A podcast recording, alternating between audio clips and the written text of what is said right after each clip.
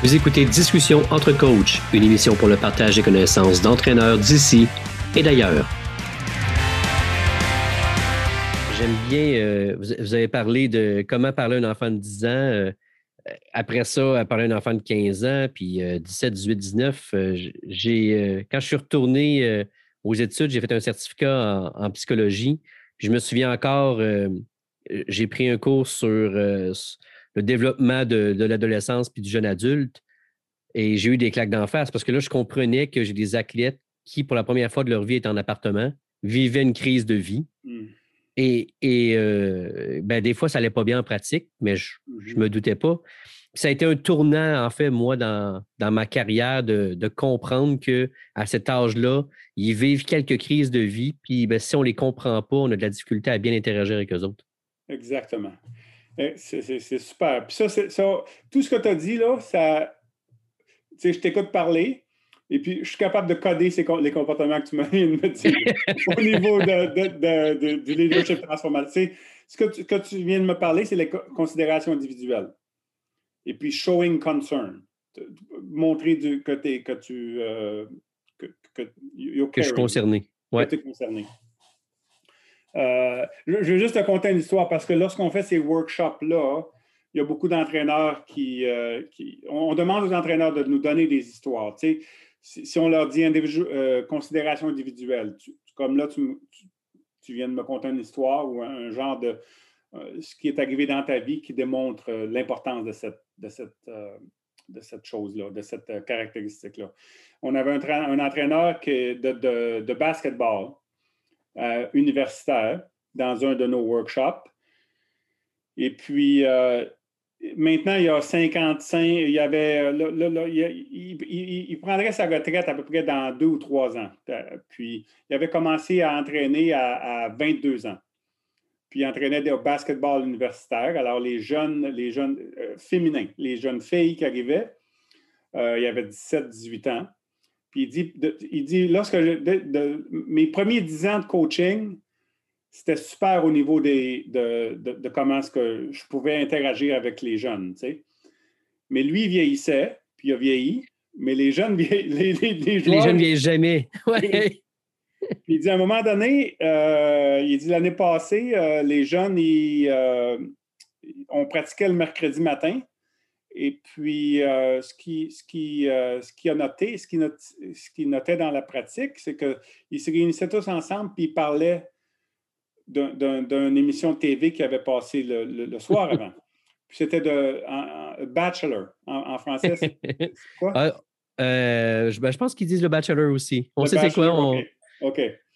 Et puis, qui, qui, avait été éliminé le soir même? et puis, et puis, euh, ce qu'il a fait comme entraîneur, il dit le, mardi soir, il a commencé à écouter le Bachelor pour être capable de communiquer avec les jeunes parce que c'était leur situation. Puis mais ça, c'est un exemple de considération individuelle. C'est comme toi, tu as fait un cours. Tu as fait un cours pour essayer de comprendre comment est-ce que ça se passe, le genre de développement. Mais c'est, le genre de choses que tu parles d'un coach de volleyball, un coach de hockey, un coach de soccer. mais, mais on réalise que c'est, ça qui va faire la différence entre un coach qui, un bon coach ou un coach qui est un expert et puis qui va vraiment faire la différence dans la vie des, des, athlètes.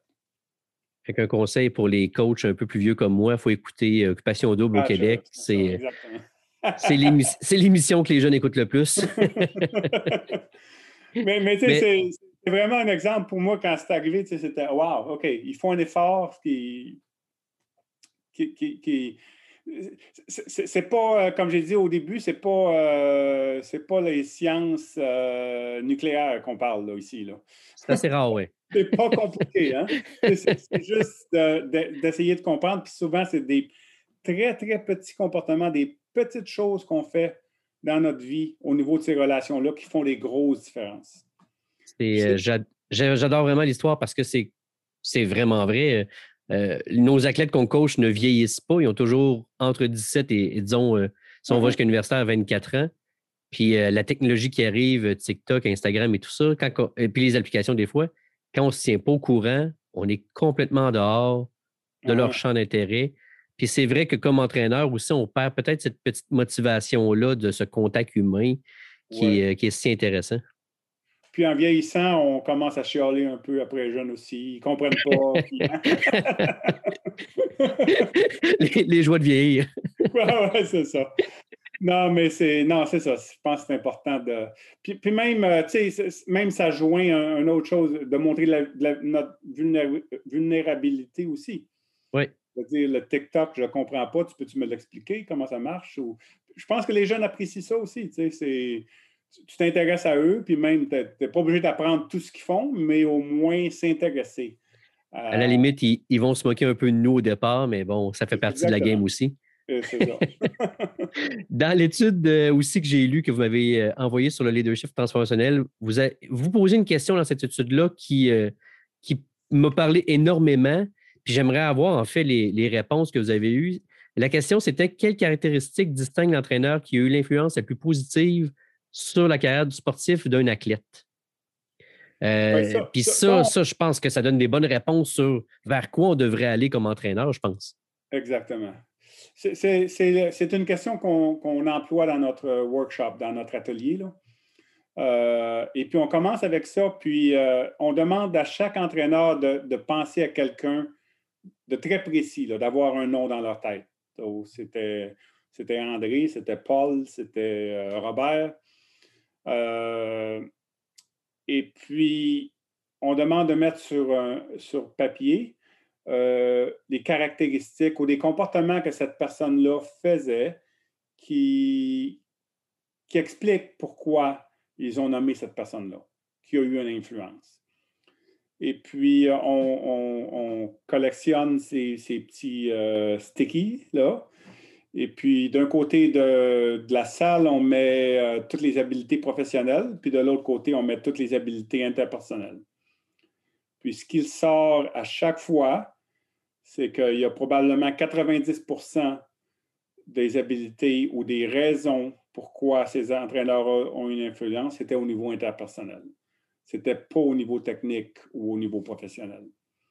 Alors, les entraîneurs étaient euh, attentifs à leurs besoins, il me parlait, il m'écoutait, il me posait des questions.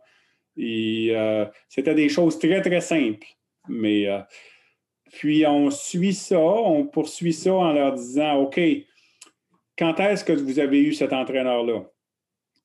souvent, c'était ça fait 10 ans ou ça fait 15 ans. Il y en a des fois, ça fait 40 ans.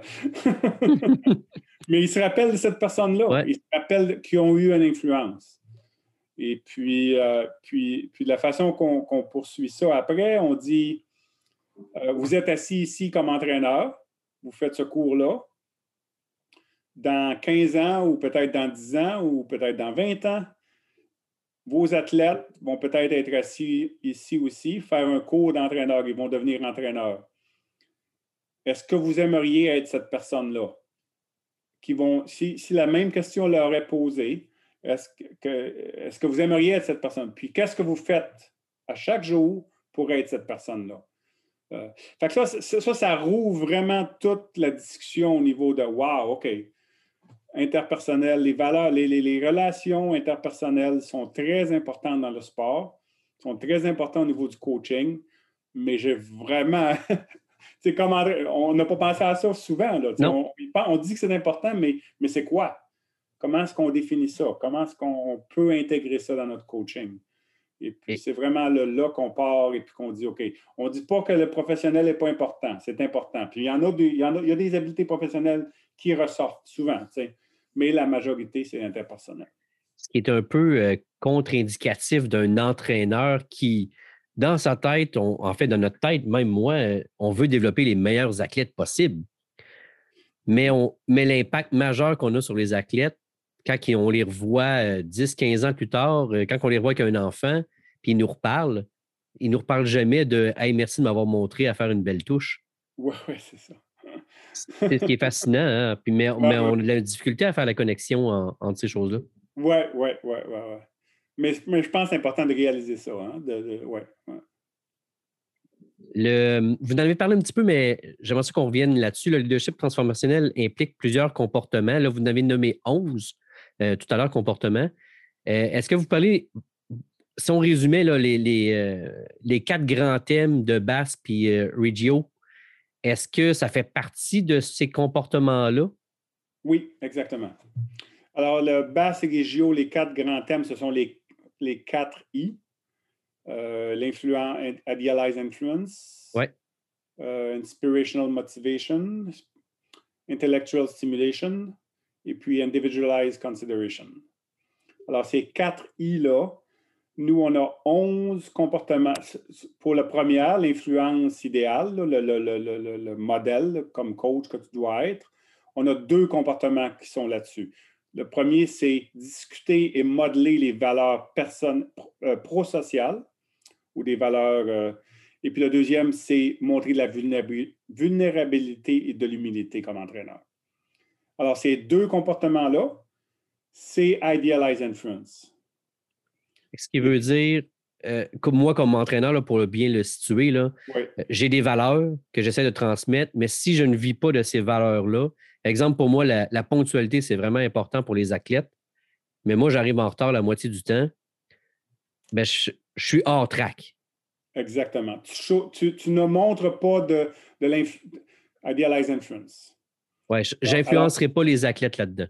C'est ça. Alors, je pense, ce qui est important de réaliser, c'est que comment est-ce que les jeunes apprennent, comment est-ce qu'on apprend? On apprend souvent avec des, modèles, des, des, euh, gens euh, qui, ont une influence sur nous, on les regarde. Et puis, les, meilleurs leaders sont ceux qui, euh, qui, si te demande de faire quelque chose, tu le fais aussi comme leader. Alors, on a, au volleyball, probablement que ça ne s'applique pas, mais on a fait des, études au hockey où euh, tu as des entraîneurs de hockey de 13-14 ans qui sont sur le banc. Ils demandent à leurs athlètes de prenez pas de pénalité. Il ne faut pas crier après les arbitres. Euh, il faut respecter l'adversaire. Il ne faut pas. Euh, puis deux minutes après, ils sont debout sur le banc, puis ils commencent à crier. Fait que si tu le jeune qui est assis sur le banc, le coach vient de me dire de ne pas crier après les arbitres, mais là, il crie après les arbitres. Alors, comment est-ce que tu interprètes ça? Tu, dis. Euh, alors, alors c'est ça le, le, euh, modeling pro-social value, modeler les, des valeurs pro-sociales. Ouais. Euh, il, faut, tous les bons leaders font ça. Tu sais.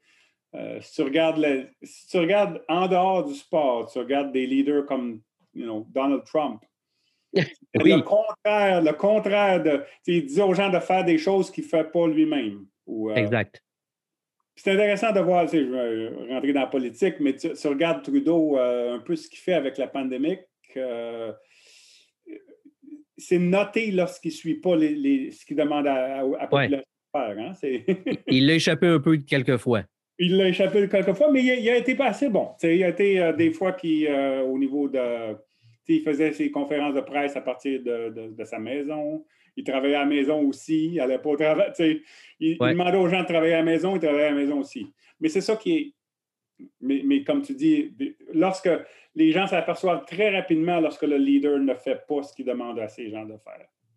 Est-ce que si on saute cette étape-là, disons que euh, je ne fais pas ce que je demande à mes athlètes, jusqu'où après ça ma relation interpersonnelle va être influencée négativement euh, dans la perception de l'athlète? Est-ce qu'après ça, il, commence à moins t'écouter sur plusieurs sphères ou ça reste juste dans les sphères de valeur? Euh, je pense que tu diminues comme personne un peu, comme au, niveau, puis c'est le. Tu perds la confiance dans ton leader. Tu perds la, parce que là, tout d'un coup, tu ne sais pas trop si ça va devenir euh, est-ce que c'est vraiment vrai ou ce qu'il me demande de faire. Ou... Alors, tu as, beaucoup moins de confiance tu ne crées pas cet environnement de confiance-là dans ton groupe, dans, le groupe avec, lequel tu, avec lequel tu travailles. Fait que ça, touche un petit peu sur, après ça, le développement que tu peux avoir avec l'athlète. Exactement, yes. Oui, oui, oui. Le, deuxième thème, vous disiez que c'était euh, la motivation inspirationnelle? motivation inspirationnelle, oui, inspirationnelle, oui. Oui. Euh, là, on a quatre euh, comportements là-dedans. Le premier, c'est euh, discuter les objectifs et les buts avec tes athlètes. Euh, leur, dire expressing confidence. leur montrer de la confiance. Démontrer de la confiance. Ouais. L'implémentation d'une vision collective pour ton équipe. et puis donner des tâches qui, sont, qui ont un meaningful. Un rôle que tout le monde va pouvoir apprécier, là, qui, qui va avoir un impact. Oui, mais qui a un meaningful, euh, qui, qui, a, euh, un sens. Oui, c'est ça, qui a un sens pour la personne. Exactement, exactement. Il sent qu'il contribue. C'est ça, mais qui a, qui si tu demandes à, tes athlètes de faire une activité dans une pratique qui n'est pas vraiment euh, plaisante, Ouais. Il faut qu'ils répètent des gestes ou disons qu'ils font un smash. Il faut qu'ils répètent ça après. Puis c'est ennuyeux, puis c'est pas. Mais s'ils savent pourquoi ils font ça, la raison pourquoi ils font ce genre de geste-là, puis pourquoi ils font cette pratique-là, si tu leur expliques ça, là, ça devient, ça devient un, motivateur. OK. Alors, je comprends. C'est n'est pas juste sur la personne et son rôle, mais c'est vraiment sur les tâches, l'explication qui vient rendre quelque chose de, logique, en fait. Exactement. OK. Et puis, avec un jeune de 10 ans ou de 8 ans, si tu leur demandes de répéter 200 euh, fois le smash, je pense qu'ils vont avoir de la misère à comprendre ça. Pourquoi est-ce que je fais ça? Tu sais? Euh, je veux jouer. Je veux jouer. Mais si c'est un jeune de 18 ans, puis tu leur dis, OK, on va le faire, il faut répéter ce geste-là euh, je vais te donner des balles, et puis, mais c'est important parce que tu as des faiblesses là-dessus, et puis il faut que tu t'améliores, puis le prochain match, il va falloir que ça se Tu expliques un peu le contexte, puis tout d'un coup, oups, ça a fait du sens. Alors, je peux faire, je peux démontrer de l'effort, puis, puis je peux faire ces tâches qui sont un peu plus ennuyantes. Euh, alors, alors c'est ça. Je pense que je ne te dirai pas les 11, là, mais, mais ça, ces quatre euh, comportements-là, qui sont le, avoir des objectifs et des buts, euh, expressing confidence, de, démontrer la confiance, avoir une vision collective, et puis donner du sens ou une raison pour faire des tâches spécifiques. Ça, c'est ces quatre comportements-là sont sur euh, la motivation inspirationnelle. En fait, j'ai une question parce que ça, ça fait quelques fois que vous le dites. Oui. Euh, ben, c'est peut-être euh, moi qui ai de la difficulté à bien le comprendre, mais pour moi, inspirer et motiver, ça reste des choses différentes. OK. Puis, Marv Levy, le grand entraîneur de, football, j'avais lu une, une, quote de lui, puis il disait Moi, j'aime mieux inspirer mes athlètes que les motiver à faire quelque chose.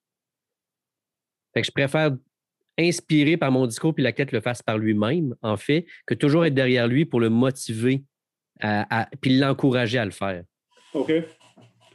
Euh, en anglais, c'est inspirational motivation. Alors, c'est pas. Euh, je pense que c'est l'emphase est plus sur inspirational. Ouais, OK. Et puis l'inspiration qui motive. Alors, c'est d'inspirer les gens pour les motiver. Je ne sais pas si ça. C'est au niveau de la traduction, je ne sais pas ce que ça serait en français. Là. Fait, qu'on met plus euh, l'accent sur l'inspiration, être inspirer les athlètes euh, que les motiver, si je comprends bien. Oui, oui, oui. Puis l'inspiration, ça vient, ça va les motiver. Ils vont être inspirés, ils vont, puis ils vont, ils vont. Euh, ils vont le faire par eux-mêmes, en fait. Exactement. OK. Je comprends mieux, merci. Ouais, Fait que c'est ça. C'est, fait que notre système, puis intellectual stimulation, la, prochaine, la, stimulation intellectuelle, on a trois comportements là-dessus qui sont demander des questions, euh, partager les responsabilités de leadership, puis euh, mettre l'emphase sur l'apprentissage plus que sur le résultat. Ça, c'est intellectual stimulation. Puis le dernier, c'est euh, considération individuelle, individualized consideration. Là, on a montré de l'intérêt au niveau personnel et puis reconnaître des accomplissements, mais pas seulement les accomplissements sportifs, mais reconnaître les accomplissements. Ils ont, ils ont, ont réussi à l'école ou euh, ils viennent de passer leur examen au piano. Euh, mais ça, ça, c'est des choses que tu, euh, que tu peux reconnaître chez la personne. Ça, ça, se trouve au niveau de... Alors, les 11 comportements qu'on a, ils se situent dans les 4 I de Bass et Regio. Est-ce que, euh, bon, moi, je suis un entraîneur, j'aimerais ça retravailler sur moi-même, devenir un meilleur coach. Est-ce qu'il y a, dans ces quatre I-là, il y aurait des préférences, selon vous, pour arriver à, des résultats peut-être un petit peu plus rapides? C'est une bonne question. C'est une question qui est souvent posée. Moi, moi ce qu'on s'aperçoit en, parlant aux entraîneurs, c'est que l'inspiration motivationnelle, c'est des choses que souvent les entraîneurs vont faire. Ça fait un peu partie des, d'avoir des objectifs, d'avoir une vision, d'avoir euh, la chose que les, je pense que, si tu vas avoir un effet assez rapide, je pense que ce n'est pas supporté par beaucoup de recherches, mais au niveau de la considération individuelle, au niveau de, montrer de l'intérêt à tes athlètes, essayer de les comprendre au niveau personnel. Euh, ça serait peut-être là que je commencerais, euh, si vraiment je vais avoir un effet assez rapide un impact plus rapide sur son développement. C'est ça. Vous expliquez aussi que le leadership transformationnel peut favoriser l'estime de soi chez l'athlète. Euh, quel lien, en fait, qu'on peut faire entre euh, ce leadership-là puis l'athlète qui augmente son estime de soi? Parce que c'est important. Euh, puis, puis, on se rend compte que notre génération, on, dirait que l'estime de soi se perd plus vite qu'elle se gagne. Mm-hmm, mm-hmm. Alors, l'estime de soi, lorsqu'on a parlé des 4 C, oui. Compétence, confiance, connexion, caractère. L'estime de soi, ça serait la confiance. Alors, je pense qu'on est d'accord, ou tous les entraîneurs sont d'accord lorsqu'on parle des 4 C, que tu n'as pas d'athlètes qui sont. Tous les athlètes à, n'importe quel niveau, que ce soit les jeunes ou au niveau olympique, il faut qu'il y ait des compétences au niveau des habiletés motrices, faut qu'ils aient euh, confiance en leur habilité. Il faut qu'ils soient capables d'interagir avec les autres, puis il faut qu'ils fassent ça de façon. Alors, lorsque tu parles de l'estime de soi, pour moi, ça serait une composante qui fait un athlète complet, qui donne un athlète. Euh, alors, tout ce qu'on parle ici au niveau de euh, leur dire que, sont, lorsqu'ils font quelque chose de bien, euh, créer un environnement dans une pratique où ils vont avoir les opportunités de démontrer qu'ils font quelque chose de bien. Ça, c'est toutes des excuse, c'est toutes des choses qui vont développer l'estime de soi, qui vont développer la confiance. c'est que ça va de pair, si je comprends bien. Ce leadership-là, de pair, développe cette confiance-là de la tête parce qu'on transforme, en fait, on, le développe vers quelque chose de meilleur. Exactement, exactement. C'est, oui, oui. Euh, j'ai déjà parlé dans un autre euh, podcast de hum, l'approche par contrainte dans l'apprentissage du mouvement. si on regroupe ça avec le leadership transformationnel, est-ce que les impacts vont être euh, encore plus grands dans la question du mouvement et dans le développement des compétences athlétiques, selon vous?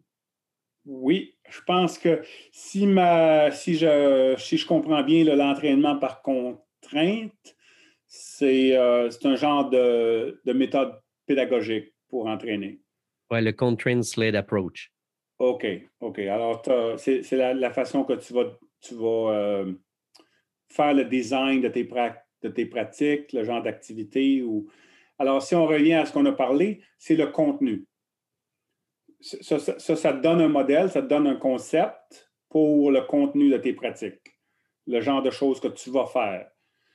Alors, ce que Transformational Coaching te donne, ça va être la façon de, communiquer ce contenu-là. Alors, ça va de pair. Ce n'est pas des choses euh, différentes. Là. Alors, tu as une méthode pédagogique que tu vas adapter. Puis, sur, avec cette méthode-là, tu dois interagir, tu dois communiquer ce genre d'activité-là, ce genre de, de, contenu-là à tes athlètes. Alors, c'est la façon que tu vas faire ça. ça va être au niveau transformationnel ou toxique ou, euh, transactionnel. C'est en fait, c'est là qu'on qu'on a l'avantage peut-être.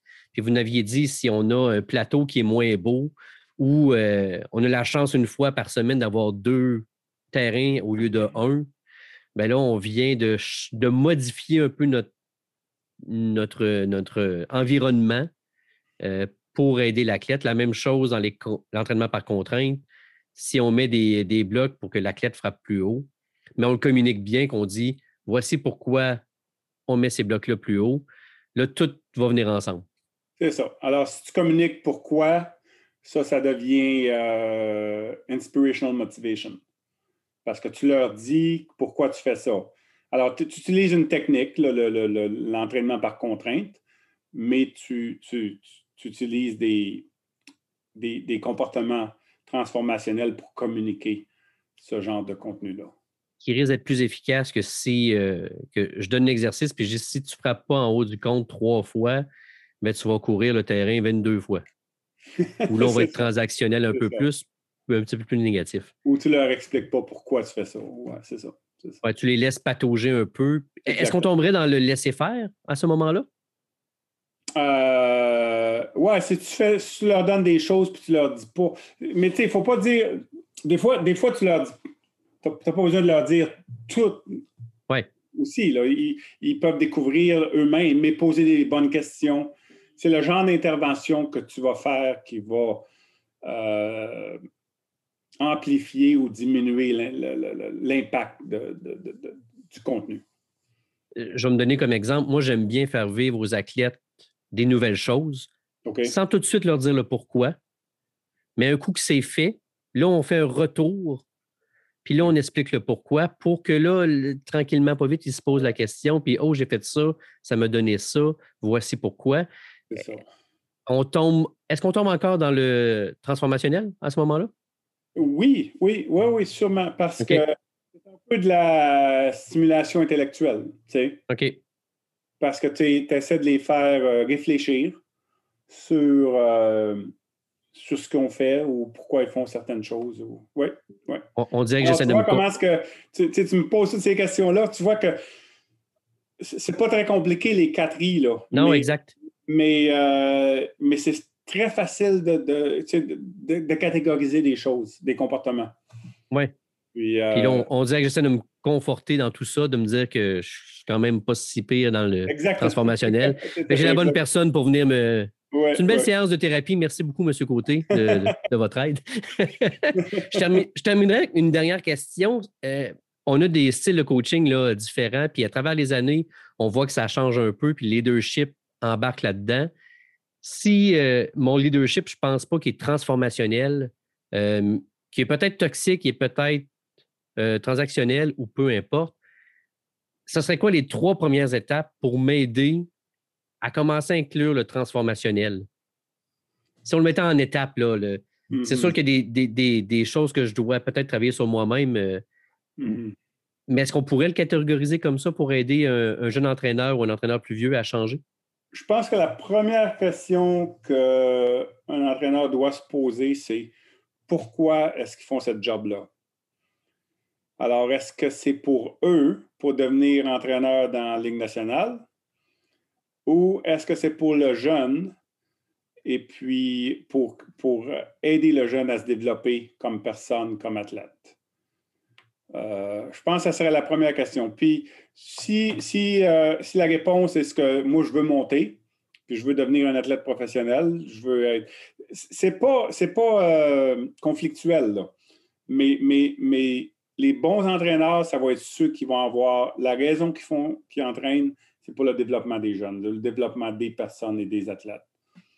alors, je, je, pense que si, si, si t'aperçois que la seule raison que tu fais ça, c'est pour euh, te développer ou, augmenter tes, compétences ou augmenter ton, ton, statut comme entraîneur, c'est une mauvaise raison. ça va être difficile d'être transformationnel. OK. si, euh, si tu as à cœur le développement de la personne par le sport, là, ça devient facile. C'est pas. Euh, c'est OK. Est-ce que c'est correct de donner des breaks lorsqu'il y a des examens? Euh, c'est pas, pas si pire que ça. Ou, euh, ça ne changera pas leur vie. Là. ou si on, si on, perd un match, je n'ai pas besoin de, de, de devenir. Euh, c'est important d'apprendre lorsque tu perds, d'apprendre de, ces expériences-là. Mais ça devient quelque chose un peu plus constructif comme, comme climat. J'adore votre dernière réponse. On dirait que ça fait comme le, le wrap-up d'un peu tout ce que vous venez de dire. Euh, c'est pas grave si on perd, il faut apprendre. Fait que toi, comme coach, respire un peu avant de, de, faire le tout. Euh, j'adore ça. On dirait que ça, met aussi le, processus plus en, en, perspective dans ce que vous venez de dire. Puis vous avez raison, à un moment donné, dans une période de grand stress d'examen, peut-être qu'on est mieux leur donner congé que de les faire pratiquer tout croche, puis nous, de devenir choqués que les athlètes pratiquent tout croche, mais de ne pas comprendre pourquoi ils le font de même. C'est ça, c'est ça. C'est ça. Alors, essaye de comprendre tes athlètes. Essaye, de, vraiment de voir d'où ils viennent, puis de, créer cette. Mais tu sais, ça ne veut pas dire de, devenir complètement. de, relâcher complètement, là. Il y, a, des, y, a des, y, a des, boundaries que, que tu dois, des limites qui, qui, qui, doivent respecter. dans ces limites-là, il y a des choses qu'on peut. Euh, il y a de la flexibilité. En terminant, euh, M. Côté, est-ce que vous avez un ou deux livres à nous conseiller euh, pour notre développement personnel ou pour faire de nous un meilleur entraîneur? C'est drôle parce qu'on a parlé de leadership, puis je ne pensais pas à, des livres sur le leadership vraiment lorsque. Euh, il y a un livre que je viens de lire qui, est bien, c'est euh, David Epstein. Je ne sais pas si tu connais euh, cet auteur-là. Il, a écrit Sport Jeans. Qui est magique à lire. Qui est très bien. Et puis, son, son, livre le plus récent, c'est Range. Oui, oui, qui est fantastique aussi, oui. OK, c'est ça. Euh, je pense, pour moi, ça, parce que c'est, on n'a pas parlé aujourd'hui un peu des activités, le, genre de développement de l'athlète au niveau de. Mais tu sais, l'importance, je pense que range, ça communique vraiment l'importance de diversifier, puis d'avoir. Puis je pense que même au niveau du leadership, c'est un peu comme ça aussi. C'est de diversifier ses comportements d'avoir, euh, de, permettre aux jeunes de, d'avoir des expériences qui ne sont pas toujours la, même chose. Une pratique qui est diversifiée est importante aussi. Euh, pendant une semaine de pratique, c'est d'avoir différentes, différentes, de penser à différentes activités sociales puis activités euh, sportives. je pense que ça, range, ça te donne un peu cette idée-là, de, qui, est un peu un ne sais pas si vous avez regardé euh, David Epstein avec. Euh, il y a un super de bon podcast avec Malcolm Gladwell. Non, je n'ai pas eu la, chance de voir ça. Tu tapes euh, Malcolm Gladwell, David Epstein, je pense que c'est à MIT, aux États-Unis. parce que Malcolm Gladwell il a écrit Outliers. Je ne sais pas si tu as lu Outliers. Non, je ne l'ai pas lu, non. Là. Outliers, c'est-tu Outliers? Oui, oui, c'est Outliers. Euh, je pense que oui. C'est euh, de là l'idée de 10 000 heures d'entraînement. oui, oui. Euh, ça, c'était l'idée de Anders Ericsson, Deliberate Practice, des entraînements qui demandent de l'effort, qui n'ont pas, pas de plaisir. Et puis, puis si tu te mets dans ce genre de pratique-là pendant 10 ans, tu deviens un, expert. Ah, puis David Epstein a popularisé cette. Euh, non, c'est pas David Epstein, Malcolm Gladwell a popularisé cette idée-là euh, pour le public. Et puis, euh, il y a vraiment. Puis son, livre, il, écrit bien, tu sais, un... Mais Range, c'est un peu l'opposé de Outliers. En fait, si je ne l'ai pas lu, mais c'est complètement l'opposé. Exactement, exactement. Et puis, dans ce discours-là, dans cette rencontre-là qu'ils ont à MIT, les deux se parlent. Puis moi, je, connais très bien David Epstein. J'ai parlé assez souvent, puis on, je le connais comme auteur. Et puis, parce qu'il me parlait, il y, a, beaucoup de choses euh, dans ses livres qui, s'est informé un peu de nos recherches. Euh, mais ce qui est, ce qui est je vais te laisser écouter le, tu, regarderas le, podcast, là, mais euh, c'est fantastique de voir Malcolm Gladwell à, à la fin qui avoue que, euh, que ce qu'il a écrit, c'était pas vrai. comment est-ce que euh, qui était, il était, pas basé sur des recherches. He was wrong. Ouais. il, dit, euh, j'étais, j'étais, comment est-ce que tu dis ça? J'étais pas, I was wrong. Ouais, il y avait, c'était comme, il n'y avait pas la vérité. Il, s'est trompé, en fait. Ouais, ouais. C'est, ça. Ouais. Il, il dit, t'as raison, puis moi, je, moi, j'avais pas raison. c'est sûr que je vais aller écouter ça. C'est super comme conversation. Puis là, là ça m'a donné, j'ai dit, wow, Malcolm Gladwell, il est vraiment, euh, d'être capable de dire ça en public. Beaucoup d'humilité pour le faire. Beaucoup d'humilité, exactement. Euh, mais tu sais, il n'était pas complètement, euh, complètement, là... Hors champ. Pardon? Hors champ. Hors champ.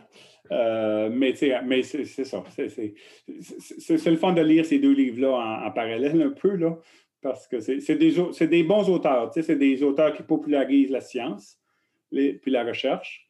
Et puis, ils écrivent bien. Ils écrivent, il y a beaucoup d'histoires, il y a beaucoup, tu sais, ils mettent ça en vie. Et puis, euh, mais Range et puis Sport Jeans, je pense que j'apprécie beaucoup David Epstein, ce qu'il écrit. Euh, ben, j'ai apprécié énormément, moi aussi, Range que j'ai lu il y a en fait, durant la pandémie, hein, c'est un des premiers livres que j'ai lu durant la, euh, ah, pandémie. Et euh, j'ai lu Sports Jeans parce qu'il est venu euh, à 99 cents sur Kindle. Ah, c'est vrai, OK. C'est super. Hein, c'est un très bon oui, livre. Exactement. Monsieur Côté, je vous remercie d'avoir passé le temps de, nous expliquer, en fait, le, leadership transformationnel, mais plus encore, hein, on parlait du développement de, de l'athlète. J'invite les gens à aller lire vos recherches. Ils peuvent les trouver euh, sur Google facilement en tapant juste votre nom. Euh, j'ai eu un grand plaisir à lire Coaching for Positive Youth Development que vous m'avez envoyé.